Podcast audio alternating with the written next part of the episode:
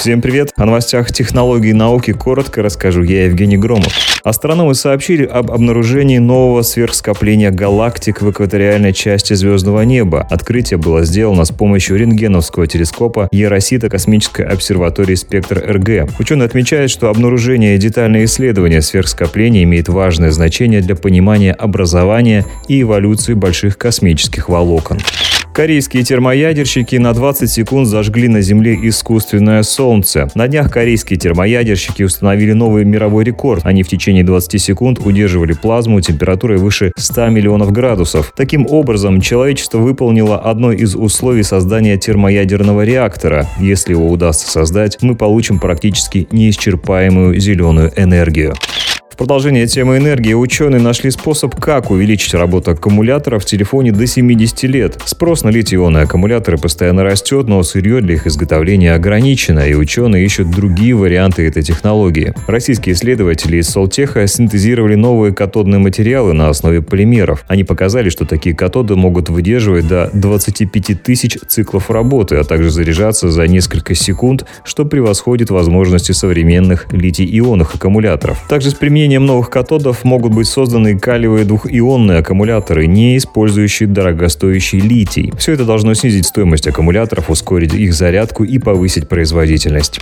Рогозин назвал ракету «Ангара» первой успешной «ласточкой». Также он назвал ракету прорывом в нашей космонавтике. Цитирую. «Ангара доказала, что она способна по грузоподъемности отвечать полностью всем требованиям, которые оба заказчика, здесь имеется в виду Роскосмос и Минобороны, предъявляют к этой ракете. К настоящему времени осуществлены один пуск ракеты «Ангара» в 2014 году, два пуска в 2014 и 2020 с космодрома Плесецк. Все они прошли с макетами космических аппаратов. «Ангара» — это семейство экологических экологически чистых ракет-носителей различных классов. В него входят легкие носители, средние, тяжелые и модернизированные с повышенной грузоподъемностью. Рогозин отметил, что, цитирую, «Мы любим эту ракету, она очень красивая, у нее высокое конструкторское совершенство».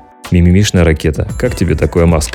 Китайская компания Yihang запустила экскурсионные полеты на аэротакси совместно с компанией-застройщиком. Взлетная площадка аэротакси расположена в жилом квартале. В рамках проекта туристам с помощью аэротакси будут показывать окружающую болотисто-льсистую местность. Предполагается, что экскурсионные полеты на аэротакси позволяют решить одновременно несколько задач. В частности, туристы получат возможность осмотреть достопримечательности города и красоты природы, а желающие приобрести недвижимость посмотреть на жилой квартал с воздуха. Другие подробности о проекте экскурсионных полетов пока не раскрываются, но примечательна новость тем, что само такси выполнено в виде большого дрона с кабиной для пилота и пассажиров. Также эта компания, по поступавшим ранее данным, имеет разработки по беспилотному варианту данных летательных аппаратов.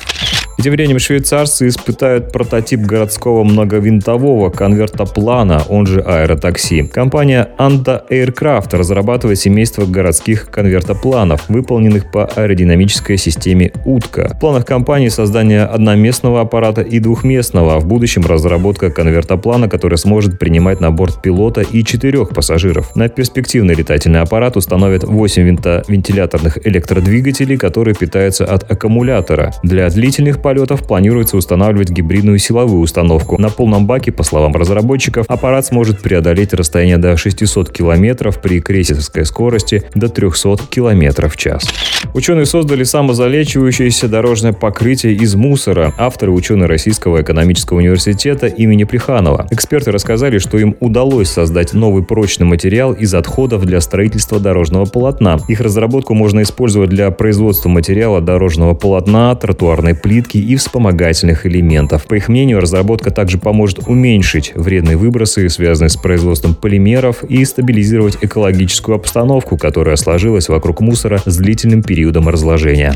Даже немного звездной пыли способствует образованию молодых звезд и планет. Астрофизик Государственного астрономического института имени Штенберга Вячеслав Журавлев выяснил, что пыль межзвездных молекулярных облаков влияет на формирование в них плотных структур. Поскольку ее содержание очень мало, считалось, что ее динамическая роль в сжатии диффузного газа незначительна, однако аналитический подход автора позволил опровергнуть это мнение. Движение пылинок дополнительно дестабилизирует однородную среду, что в конечном итоге приводит к уплотнению уплотнению материи. Этот процесс лежит в основе образования зародышей звезд и планет. Таким образом, тот факт, что пыль динамически участвует в гравитационном сжатии межзвездной среды, может способствовать решению проблемы формирования протяженных протопланетных дисков, экзопланет-гигантов на высоких орбитах и может обогатить наши представления о формировании и фрагментации молекулярных облаков. Вот сейчас на фоне январских праздников понимаю, было жестко, но дела обстоят именно так.